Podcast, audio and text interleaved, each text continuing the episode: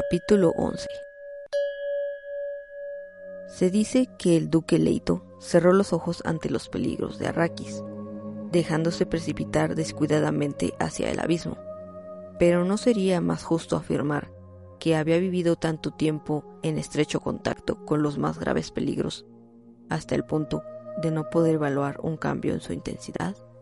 ¿O no sería posible que se hubiera sacrificado deliberadamente a fin de asegurar a su hijo una vida mejor? Todas las evidencias señalan que el duque no era hombre que se dejara engañar fácilmente. De Muad'Dib, comentarios familiares por la princesa Irulan.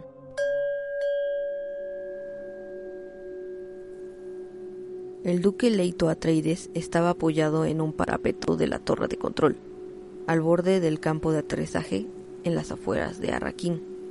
La primera luna nocturna, una brillante moneda plateada, colgaba alta sobre el horizonte sur. Bajo ella, los dentados bordes de la muralla escudo destellaban como hielo seco entre una bruma de polvo. A su izquierda, las luces de Arraquín resplandecían a través de esta misma bruma amarillas, blancas, azules. Pensó en todos los avisos con su firma colocados en todos los lugares populosos del planeta. Nuestro sublime emperador Padisha me ha encargado que tome posesión de este planeta y ponga fin a toda disputa. El ritual formulismo del aviso le infundió una sensación de soledad. ¿Quién se dejará engañar por este pomposo legalismo? No los Fremen, ciertamente ni las casas menores que controlan el comercio de Rakis, y que pertenecen todas ellas a los Harkonnen, hasta el último hombre. Ellos han intentado arrebatar la vida de mi hijo. Le era difícil dominar su rabia. Distinguió las luces de un vehículo que venía de Arrakeen atravesando el campo. Esperó que fueran Paul y su escolta. El retraso comenzaba a inquietarle aunque sabía que era producido por las precauciones tomadas por el lugarteniente de Jawat. Ellos han intentado arrebatar la vida de mi hijo. Agitó su cabeza para rechazar su rabia y miró nuevamente al campo, en cuyo borde cinco de sus fragatas se erguían como monolíticos centinelas. Es mejor un prudente retraso que...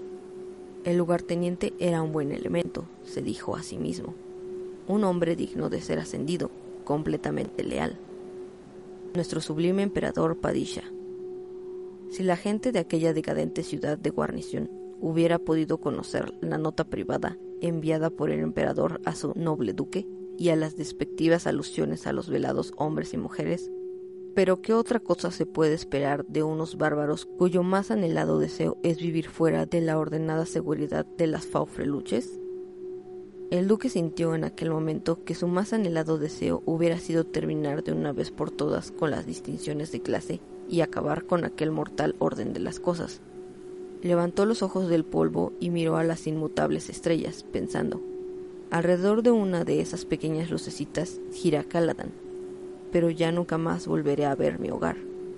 La nostalgia por Caladan despertó un repentino dolor en su pecho. Sintió que no nacía de él, sino que fluía del propio Caladan. No conseguía hacerse a la idea de que aquel polvoriento desierto de Arrakis era ahora su hogar, y dudaba que lo consiguiera alguna vez. Debo ocultar mis sentimientos, pensó, por el bien del muchacho. Si alguna vez posee un hogar, será este. Yo puedo pensar en Arrakis como un infierno al cual he sido precipitado antes de morir, pero él debe inspirarse en este mundo, debe encontrar algo en él, una oleada de piedad hacia sí mismo, inmediatamente despreciada y rechazada, acudió a él, y por alguna razón acudieron a su memoria dos versos de un poema de Courtney Halleck que se complacía en repetir a menudo. Mis pulmones respiran el aire del tiempo, que sopla entre las flotantes arenas. Bien, Gurney encontraría enormes cantidades de arena flotando en aquel mundo, pensó el duque. Las inmensas tierras centrales, más allá de aquellas montañas heladas como la luna, eran tierras desiertas, rocas desnudas, dunas y torbellinos de polvo, un territorio seco, salvaje e inexplorado, con núcleos de Fremen esparcidos por aquí y por allá, en sus bordes y quizá incluso en su interior. Si había alguien que podía garantizar un futuro a la estirpe de los Atreides, este alguien solo podían ser los Fremen, a condición de que los Harkonnen no hubieran conseguido contagiar incluso a los Fremen con sus venenosos planes. Ellos han intentado arrebatar la vida de mi hijo. Un ruido de metal resonó a todo lo largo de la torre, haciendo que el parapeto vibrara bajo sus brazos. Las pantallas de protección descendieron ante él, bloqueando su visión. Está llegando una nave, pensó. Es tiempo de descender y trabajar. Se volvió hacia la escalera y bajó hasta la gran sala de reuniones, intentando recuperar su calma mientras descendía y componer su expresión para el inminente encuentro. Ellos han intentado arrebatar la vida de mi hijo. Los hombres venían excitadísimos, procedentes del campo, cuando él entraba en el gran domo amarillo que formaba la habitación. Llevaban sus sacos espaciales sobre sus hombros, cuchicheando y gritando como estudiantes al regreso de sus vacaciones. Hey, ¿notas eso bajo tus botas? Chico, es gravedad. ¿Cuántas G hay aquí? Uno se nota pesado. Nueve décimas de una G, según el libro.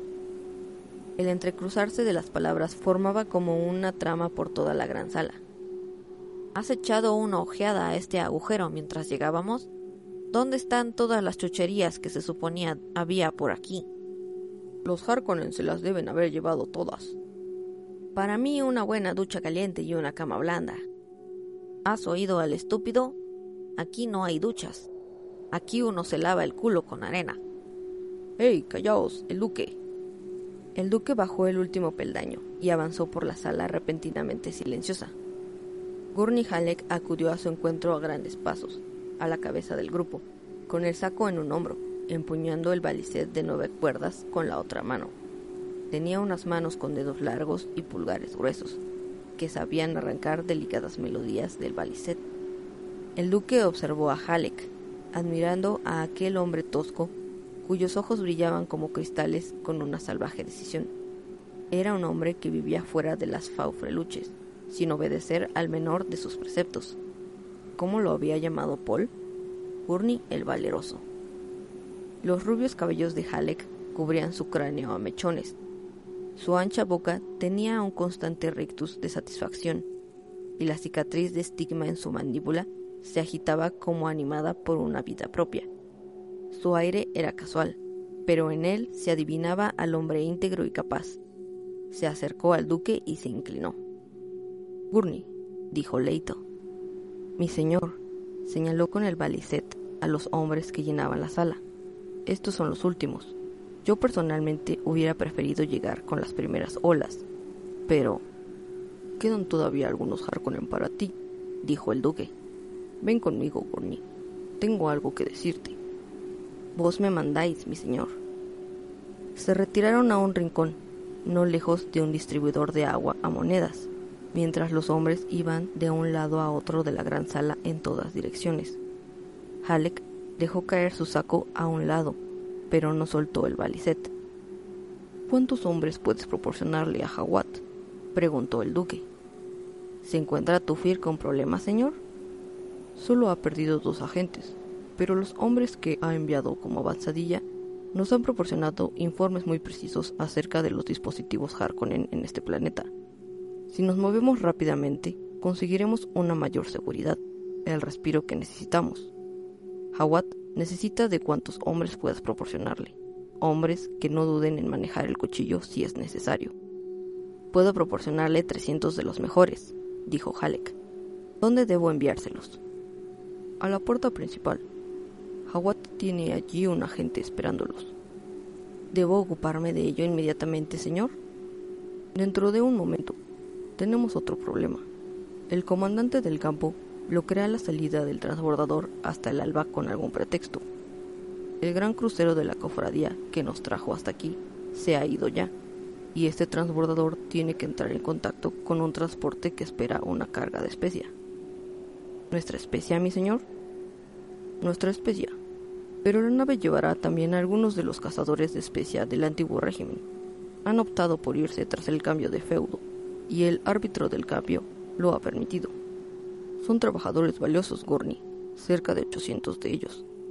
Antes de que el transbordador parta, tenemos que persuadir a algunos para que se enrolen con nosotros. ¿Hasta qué punto debemos presionar la persuasión, señor? Quiero que cooperen voluntariamente, Gurney. Esos hombres tienen la experiencia y la habilidad que necesitamos. El hecho de que quieran irse sugiere que no forman parte de las maquinaciones de los Harkonnen. Hawat piensa que puede haber alguno de ellos infiltrado en el grupo, pero Hawat ve asesinos en cada sombra. En su tiempo, Tufir descubrió algunas sombras particularmente pobladas, mi señor.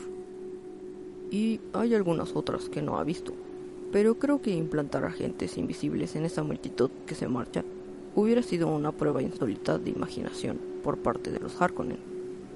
Es posible, señor. ¿Dónde están esos hombres?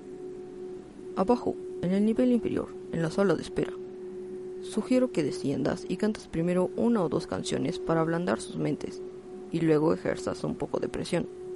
Puedes ofrecer puestos de mando a los más cualificados. Ofrece un 20% más de lo que recibían de los Harkonnen. ¿Tan solo eso, señor? Conozco lo que pagaban los Harkonnen, y con hombres que tienen la liquidación de sus pagas en el bolsillo y desean irse a otros horizontes? Bien, señor, un 20% no me parece un atractivo suficiente para inducirles a quedarse aquí. Entonces utiliza tu propia discreción en cada caso particular, dijo Leito impacientemente. Pero recuerda que el tesoro no es un pozo sin fondo. Mantente dentro del 20% en la medida de lo posible. Necesitamos especialmente conductores de especia, meteorólogos, hombres de las dunas, cualquiera que tenga una probada experiencia con la arena. Comprendo, señor. Acudirán a la llamada de la violencia, sus rostros se ofrecerán al viento del este y recogerán la cautividad de la arena. Una notable observación, dijo el duque. Confía el mando de tu grupo a un lugarteniente. Cuida de que todos reciban una lección acerca de la disciplina del agua y haz que los hombres pasen esta noche en los barracones adjuntos al campo. El personal del campo les guiará. Y no olvides los hombres para Jawat. Trescientos de los mejores, señor. Tomó de nuevo su saco espacial. ¿Dónde debo reportarme a vos una vez cumplido mi trabajo? He hecho preparar una sala del consejo arriba. Tendremos una reunión allí. Quiero poner a punto un nuevo orden de dispersión planetaria, con las escuadras blindadas en primer término. Halleck se detuvo bruscamente y se volvió observando la mirada de Leito. ¿Habéis anticipado ese tipo de dificultades, señor? Creía que se había designado a un árbitro del cambio. Un combate abierto y clandestino, dijo el duque. Se verterá mucha sangre aquí antes de que hayamos terminado. Y el agua que bebáis del río se convertirá en sangre sobre la tierra seca, recitó Halleck. Apresúrate, Gurney, suspiró el duque. De acuerdo, mi señor. La violácea cicatriz se contrajo bajo su sonrisa. He aquí al asno salvaje del desierto, precipitándose hacia su trabajo. Se volvió, alcanzó a largos pasos el centro de la sala, hizo una pausa para transmitir sus órdenes y se alejó luego apresuradamente entre los hombres. Leito inclinó la cabeza mientras le contemplaba alejarse. Halleck era una sorpresa continua, una cabeza repleta de canciones citas y frases floridas, y el corazón de un asesino cuando se trataba de algo referente a los Harkonnen. Se dirigió sin apresurarse hacia el ascensor, atravesando la sala en diagonal, respondiendo a los saludos con un gesto casual de la mano. Reconoció a uno de los hombres del grupo de propaganda y se detuvo para comunicarle un mensaje que sabía iba a ser difundido por varios canales. Aquellos que habían traído a sus mujeres estarían ansiosos por saber que éstas estaban a seguro y dónde podrían hallarlas. Para los demás, sería interesante saber que la población local contaba al parecer con más mujeres que hombres. El duque palmeó al hombre de propaganda en el brazo, una señal que indicaba que el mensaje tenía absoluta prioridad y que debía ser puesto inmediatamente en circulación, y continuó su camino a través de la sala. Respondió a los saludos de los hombres, intercambió una frase divertida con un subalterno. El que manda debe parecer siempre confiado, pensó. Esta confianza es un peso sobre mis espaldas, pero debo enfrentarme al peligro sin exteriorizarlo. Suspiró aliviado cuando se metió en el ascensor y se sintió rodeado por las superficies gélidas e impersonales de la cabina y la puerta. Ellos, Han intentado arrebatar la vida de mi hijo,